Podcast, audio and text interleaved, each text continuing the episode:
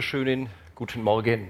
Das machen wir auch diesen Sack hier zu. Das war jetzt der letzte, das ist die letzte Celebration. Bis auf weiteres hier in unserem Wohnzimmer haben wir es vorhin genannt. Das ist jetzt die letzte Predigt. Bis auf weiteres hier in unserem Wohnzimmer. Und das ist definitiv die letzte Predigt für diese Serie, Epheserbrief.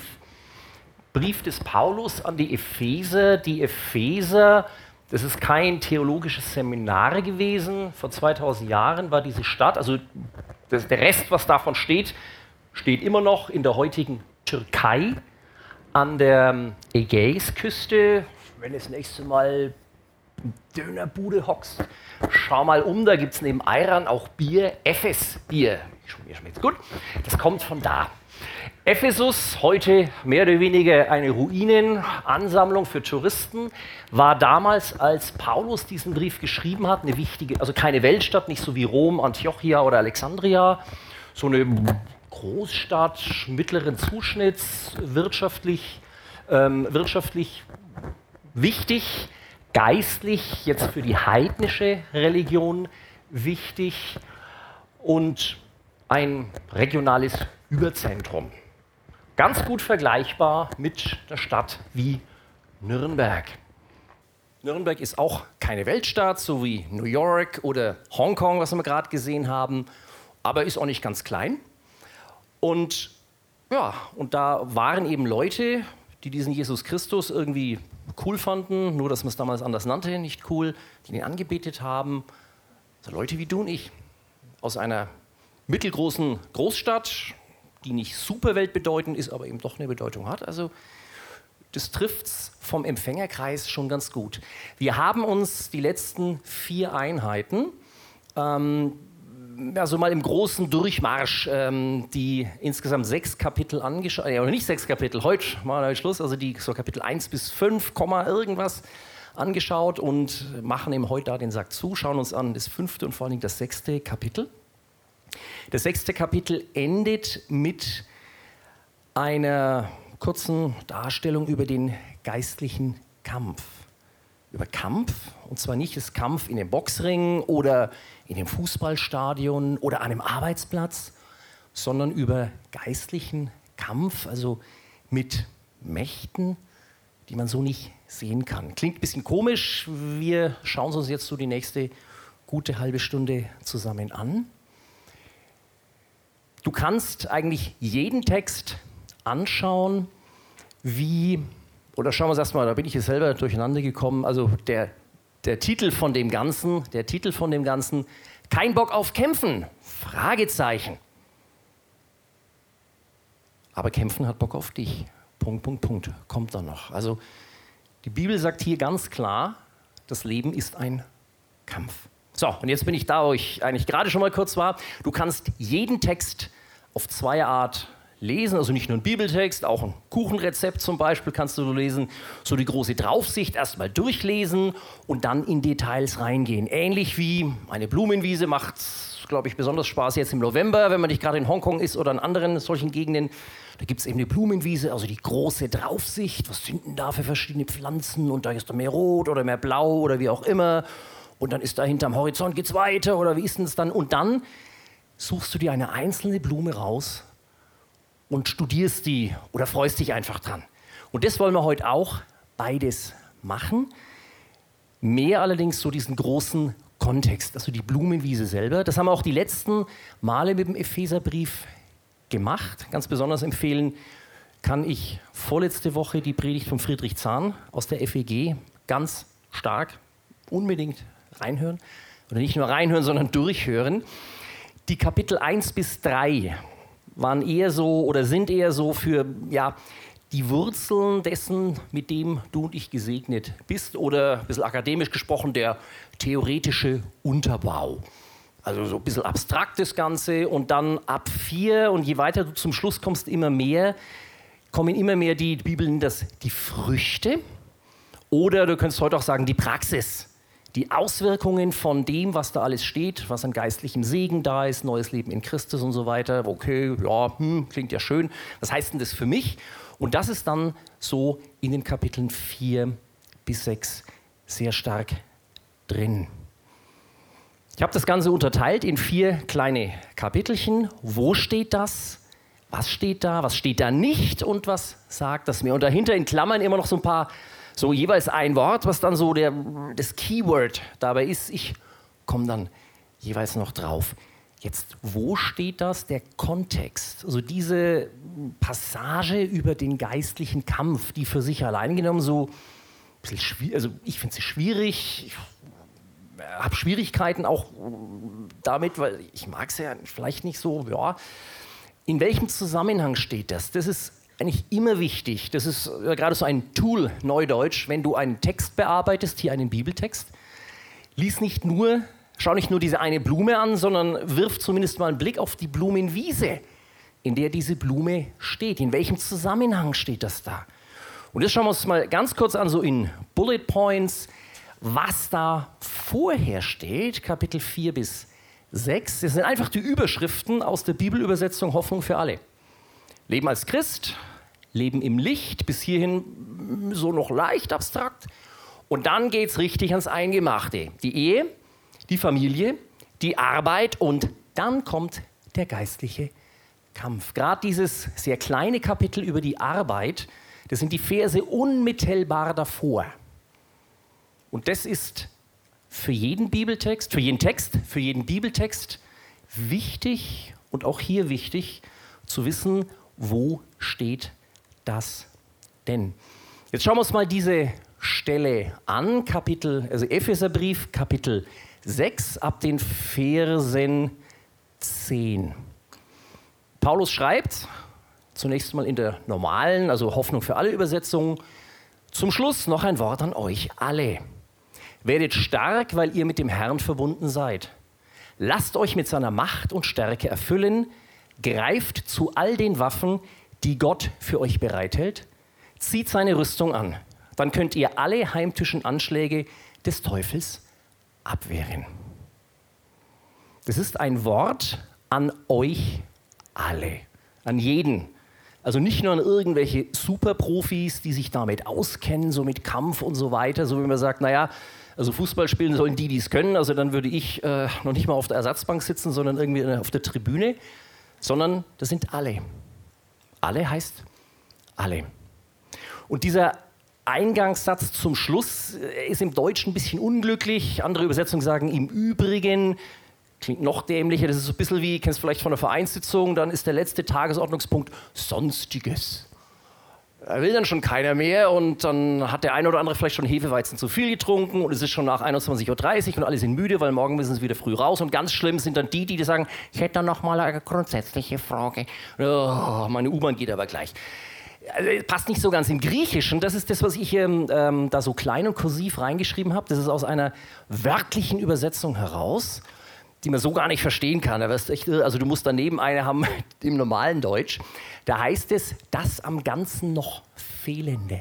Das ist eigentlich dieses, ah ja, zum Schluss noch, sondern, äh, Freunde, jetzt, also nicht so, ja, ja, jetzt haben wir doch gerade noch was, sondern jetzt wird es nochmal richtig wichtig. Etwas, was am Ganzen noch fehlt. Also vielleicht wie so ein, ähm, wie so ein Puzzle, 2000 Teile, Neuschwanstein und du hast schon 1999 und jetzt fehlt dieses eine Stück, um das Bild perfekt zu machen. Und ohne das eine ist, ja, da fehlt aber noch was. Na, also das ist, das ist ein ganz anderer Ansatz. Das ist irre wichtig, Komma, aber es hängt mit dem davor zusammen, nämlich mit diesen unglaublich praktischen Sachen Ehe, Familie und Arbeit. Etwas weiter vorne im Epheser heißt es, eröffne euch die Augen. Da habe ich jetzt einen Fehler gemacht. Das müsste eigentlich sein Epheser Kapitel 1, Vers 18. Da steht es. Und dahinter wollte ich noch schreiben, habe ich vergessen. 1. Mose 3 und Lukas, glaube Kapitel 24 jeweils Stellen. Es gibt noch eine ganze Reihe anderer Stellen, wo es immer heißt, da wurden ihnen die Augen geöffnet. Beim 1. Mose, beim Sündenfall, Adam und Eva essen von dieser verbotenen Frucht.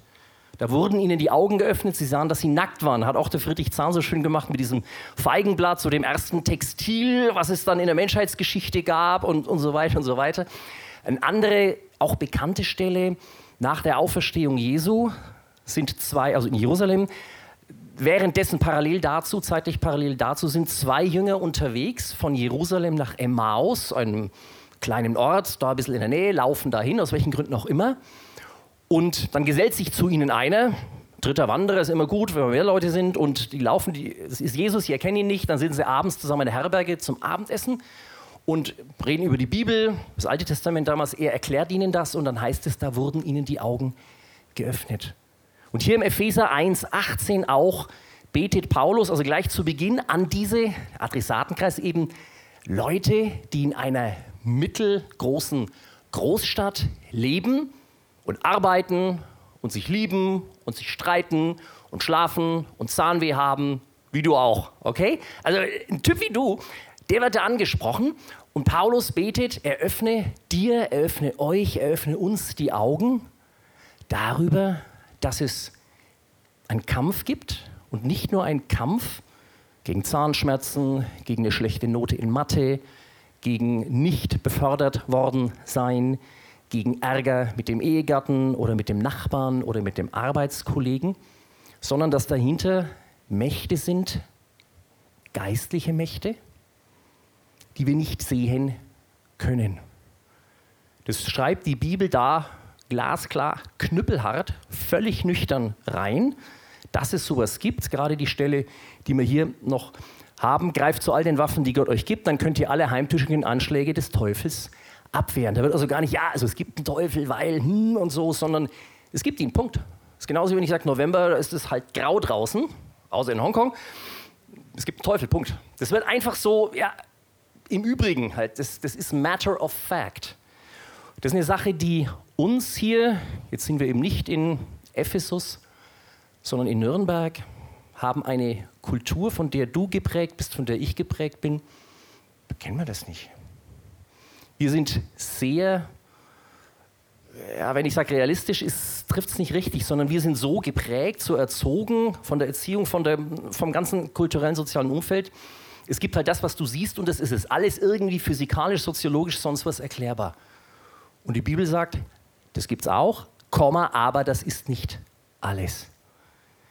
In anderen Kulturen heutzutage oder auch in europäischen Kulturen früher Völlig klar. Es gibt Sachen, die können wir so nicht sehen, aber die gibt es. Das, was ich da am, am ehesten mitgekriegt habe, war aus Bolivien. Da war ich vor vielen Jahren mal, habe ich da eine Zeit lang rumgetrieben in Bolivien. Und da war halt auf dem Markt, ich spreche so einigermaßen Spanisch, also ich habe das da noch mitgekriegt, da, wie die sich unterhalten, da waren die auf dem Markt und da gibt es dann Gurken und, und, und äh, Tomaten und äh, Kartoffeln oder halt, also da gehst du hin und kaufst ein, wie bei uns auch.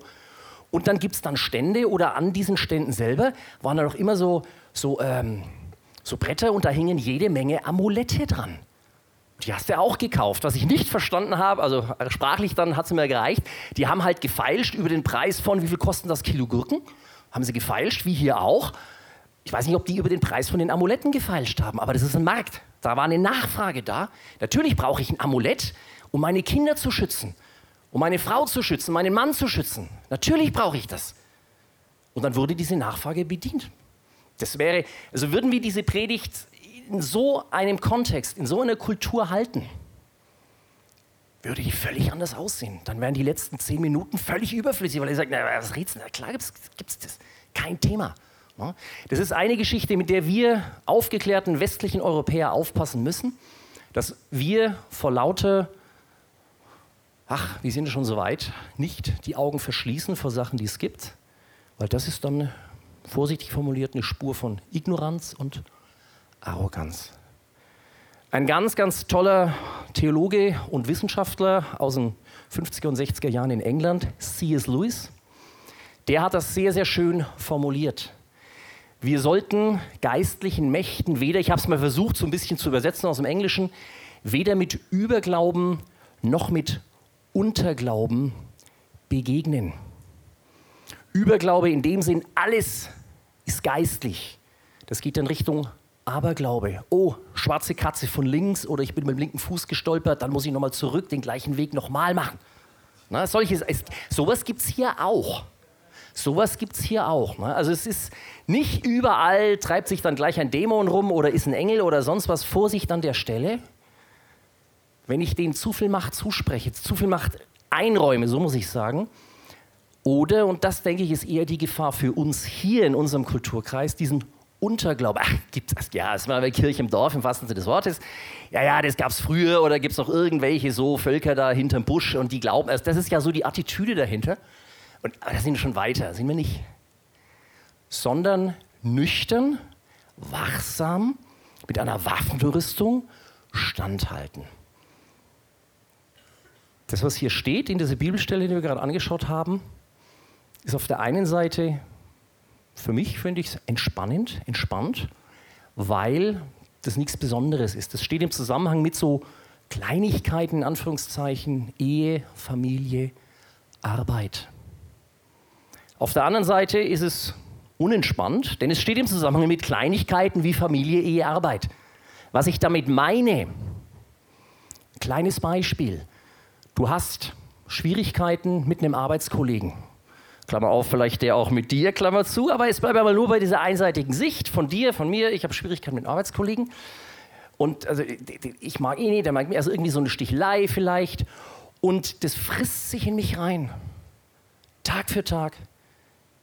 Das ist der Nachteil, oder deswegen bringe ich das Beispiel mit einem Arbeitskollegen, weil wenn ich das in der Gemeinde habe, da gibt es natürlich auch woanders hin. Aber bei der Arbeit, die wechselt halt nicht so leicht. Oder natürlich noch weniger in der Familie. Bleiben wir beim Arbeitskollegen. Und das frisst sich rein. Diese Bemerkungen immer von dem. Das frisst sich rein. Ich entwickle gegen den eine Abneigung, einen Hass. Und das bestimmt dann mehr und mehr mein Verhalten dem gegenüber. Oder ich habe selber in meiner Familie erlebt, eine Verwandte, die immer der Meinung war, ach, der mag mich nicht und die mögen mich nicht und alle anderen sind schuld. Und die hat dem immer mehr nachgegeben, immer mehr. Führte dann dazu, die hat sich dann irgendwann von ihrem Mann getrennt, weil er liebt mich ja sowieso nicht. Der war also fix und fertig und ist, lebt heute völlig zurückgezogen und alle anderen sind schuld. Das steht sehr schön, sehr erschreckend schön im Hebräerbrief, diese Wurzel der Bitterkeit. Und das ist sowas. Das hat mit Geist, das heißt, das hat zu tun, das ist geistlicher Kampf. Da sind so Symptome dabei. Sachen, aus, denen, aus, aus der Nummer komme ich nicht raus. Ich finde den aber einfach total scheiße, diesen Arbeitskollegen. Und das, das, das, das nagt, das, das geht immer weiter. Das sind so klassische Symptome, wo du in einem Kampf stehst. Und dem eben weder mit Überglaube, oh, der ist aber von irgendwie besessen, ob es noch mit Unterglaube, ja, ja, ja, ist also mal langsam und das ist halt einfach psychologisch oder sozial oder schlechte Kindheit. Das ist eine radikale Mitte da zu finden. Das wollen wir uns noch ein bisschen anschauen. Kein Bock auf Kämpfen heißt das Ding, okay. Aber Kämpfen hat Bock auf dich. Das ist echt scheiße.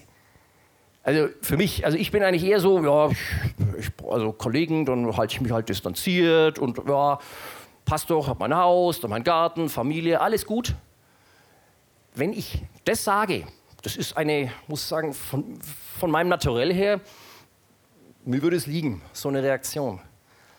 Hat zwei Folgen. Erstens, ich unterstelle mein Leben dann nicht einer geistlichen Macht wie eben Jesus Christus, also dem geistlichen Herrn, sondern mir selber mit diesem bedauernden Wunsch, ich will aber meine Ruhe haben. Das ist meine Sache, ich entscheide selber. Das heißt, ich bin auch da in einem, ich bin da dann in einem Mechanismus drin. Wenn ich da Stress habe, dann weiche ich aus, gehe woanders hin. Die zweite Folge, ich enge mein Territorium immer weiter ein. Ich habe Stress in der Gemeinde, gehe ich raus. Okay, ich habe Stress mit Arbeitsplatz, wechsle ich. Gut, ich habe Stress mit dem Nachbarn, vermeide ich den Kontakt. Und dann irgendwann bin ich ganz allein auf meiner Insel in meinem Garten. Doof ich kann dem Kampf nicht ausweichen. Auch das ergibt sich daraus, dass da eben steht, Epheser 6, Ehe, Familie, Arbeit, das, was jeder von uns hat. Also als Single hast du noch keine Ehe, aber Familie, Arbeit, das, also, also einfach ganz normal. Du hast Nachbarn, du, hast, du bist im Fußballverein, du bist hier. Oder, da gibt es immer irgendwas. Und dann im Übrigen zum Schluss die geistliche Waffenrüstung, was wir gerade gelesen haben. Du kannst dem Kampf nicht ausweichen. dann was steht da? Jetzt schauen wir uns wieder an. Also wir sind immer noch in der großen Blumenwiese. Was steht denn da? Stichwort Verb. Jetzt gehen wir zu Kapiteln 5 und 6 nochmal zurück, was es da heißt. Gehen wir da mal rein. Jo. So, da habe ich jetzt einige wenige Sätze zusammengestellt. Das ist eine Auswahl, die ist nicht korrekt. Auch das ganz transparent. Beispiel bei der Ehe, das ist nicht der erste Satz, der hier steht. Der erste Satz, der da steht in Kapitel 5, ist, die Frau soll sich dem Mann unterordnen. Das kann man durch moderne Übersetzungen ein bisschen runtersoften, aber letztlich kriegst du den Inhalt nicht weg. Ich mag den Satz nicht. Ich habe damit, das bin ich ein Mann, ich habe damit Schwierigkeiten, aber er steht halt drin, ich muss damit irgendwie umgehen. Würde aber hier zu weit führen, sondern äh, der Fokus soll hier auf was anderes liegen. Jede von diesen drei Kapiteln befasst sich mit Situationen von zwischenmenschlichen Verhältnissen. Ist klar, Ehe, Familie, Arbeit. In jeder dieser drei Situationen wird, das kommt jetzt hier nicht raus, bei der kurzen Zusammenstellung, wird zuerst der vermeintlich schwächere Teil angesprochen. Bei der Ehe zuerst die Frau, dann der Mann. Bei der Familie zuerst die Kinder, dann die Eltern. Und bei der Arbeit, hier heißt es, das sogar aus der Hoffnung für alle, ihr Sklaven. Also heute im Neudeutsch würde man sagen, äh, ihr tariflich bezahlten Angestellten.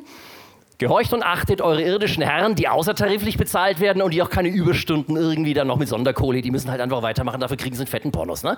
Also es werden immer zuerst die in der Hierarchie drunterstehenden, wenn wir es jetzt mal so sagen, angesprochen und dann die drüberstehenden.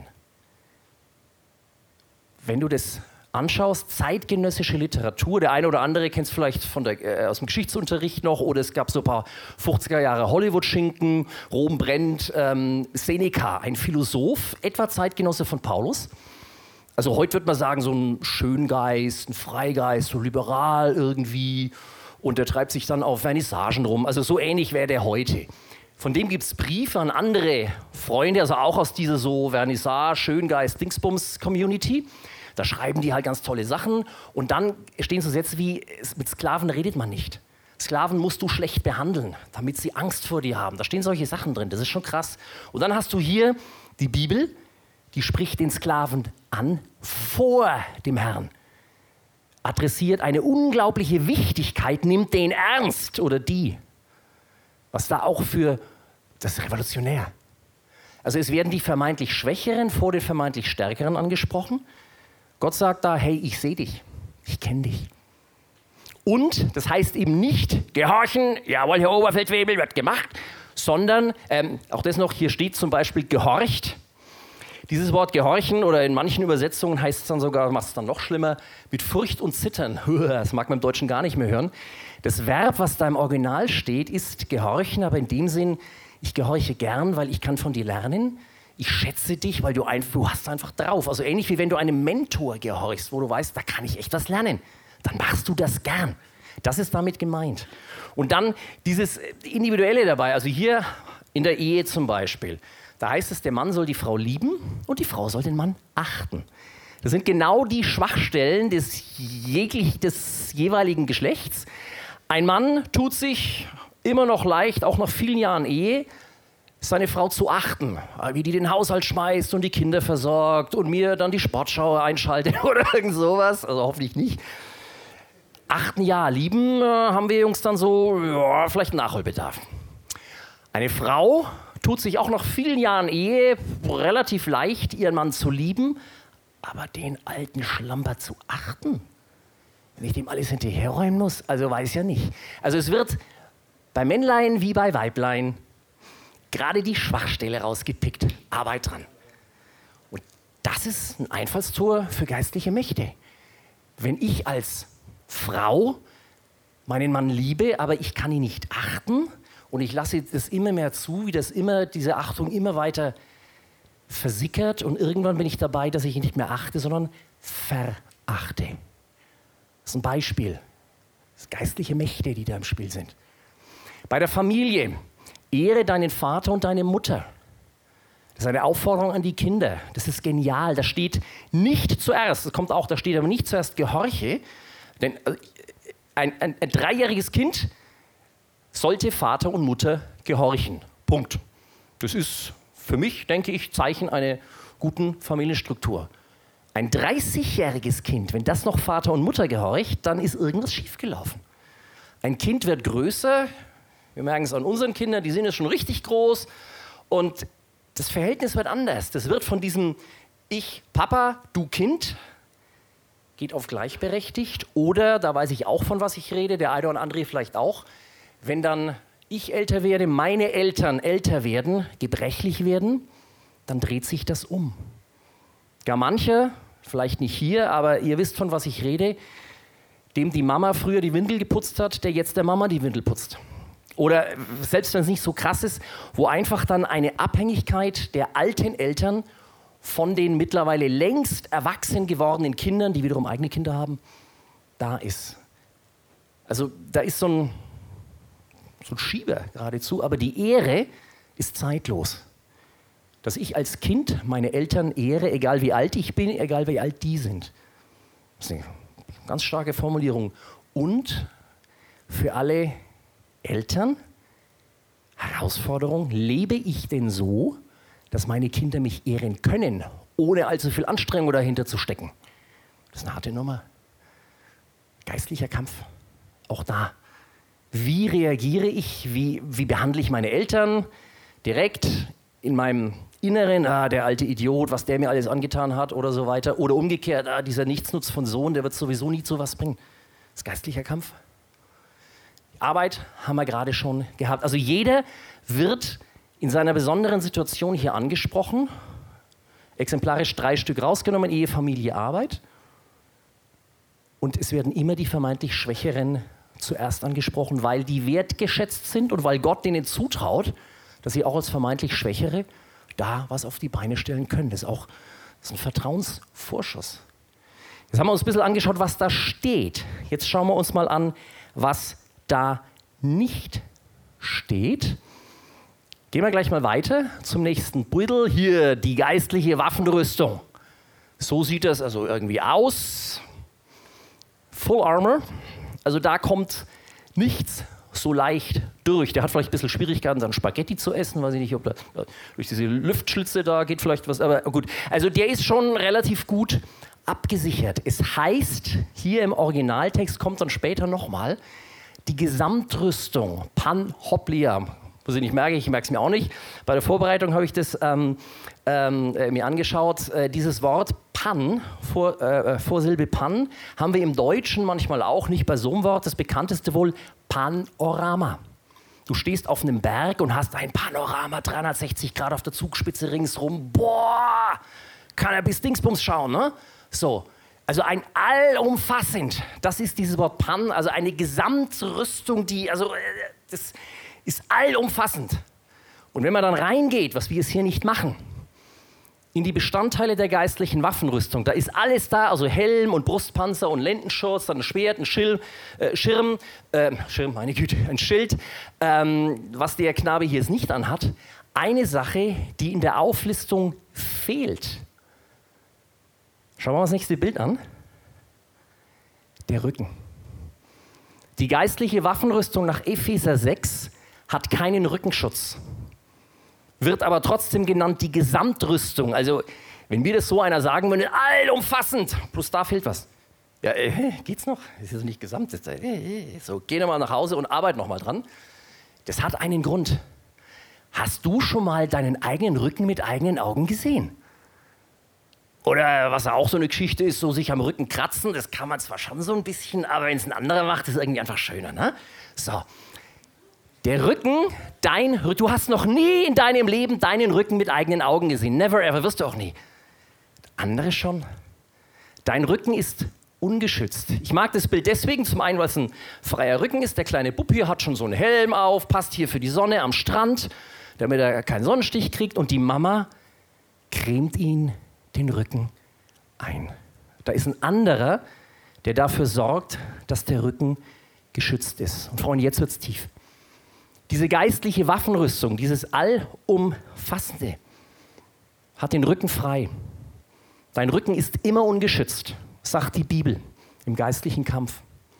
Das heißt, du brauchst zwingend Leute, und jetzt kann man da im Deutschen wunderschöne Wortspiele machen, die dir den Rücken frei halten, die dir nicht in den Rücken fallen, die nicht hinter deinem Rücken schlecht über dich reden etc.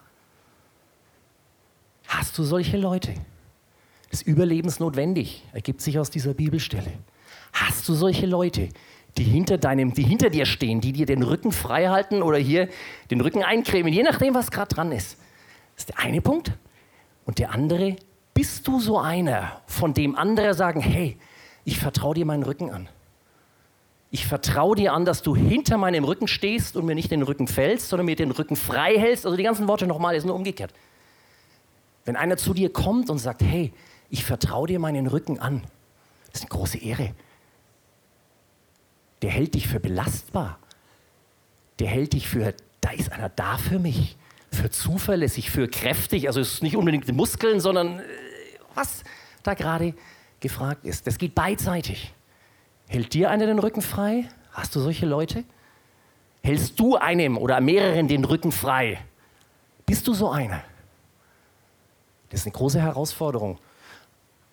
Eine Möglichkeit, sowas zu machen, sind, wie wir es hier nennen, Live-Groups. Oder irgendwas anderes, völlig egal. Aber das ist so, das ist überlebensnotwendig im geistlichen Kampf, dass ich Leute habe, die mir den Rücken frei halten, oder die mir auch mal dann nicht den Rücken waschen, sondern den Kopf waschen, wenn es sein muss. Und dieses Beispiel mit dem Arbeitskollegen, der immer so dieses Sticheln oder Mobben oder wie auch immer, wo ich hingehen kann, mich auskotzen kann, wo ich hingehen kann, mich korrigieren lassen kann. Das heißt nämlich in dieser Stelle auch, haben wir ganz am Anfang gelesen, standhalten. Dass mir einer sagt, es reißt dich mal zusammen, heul dir nicht rum. Also beides. In den Arm nehmen und zusammen weinen, aber auch reißt dich zusammen und heul nicht. Vielleicht beides zusammen. Das ist so wichtig, weil sonst frisst es und frisst es und frisst es, da wird ein Hass drauf auf den und dann wechsle ich die Arbeitsstelle, dann ist da wieder einer, da geht es genauso. Das ist ein Mechanismus. Der eine oder andere erkennt sich hier vielleicht wieder. Ist nicht nur mit Mobbing, sondern mit Jähzorn, mit was auch immer.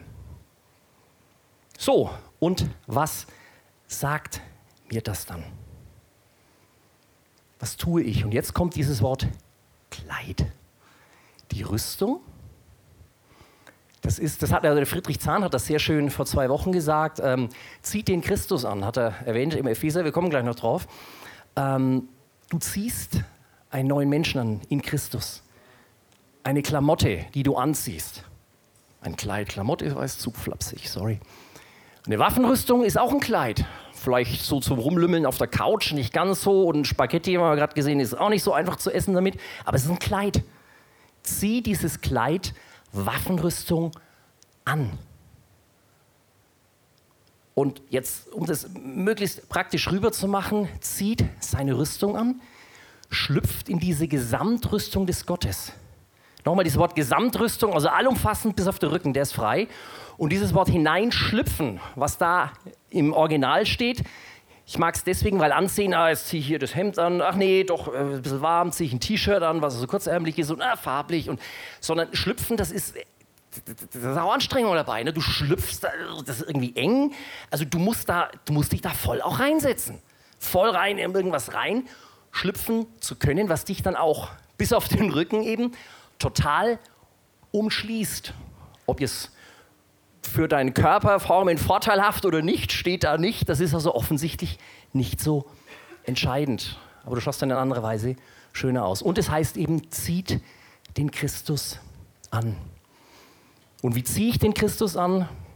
Das, was wir von ihm haben, das Wort Gottes, die Bibel.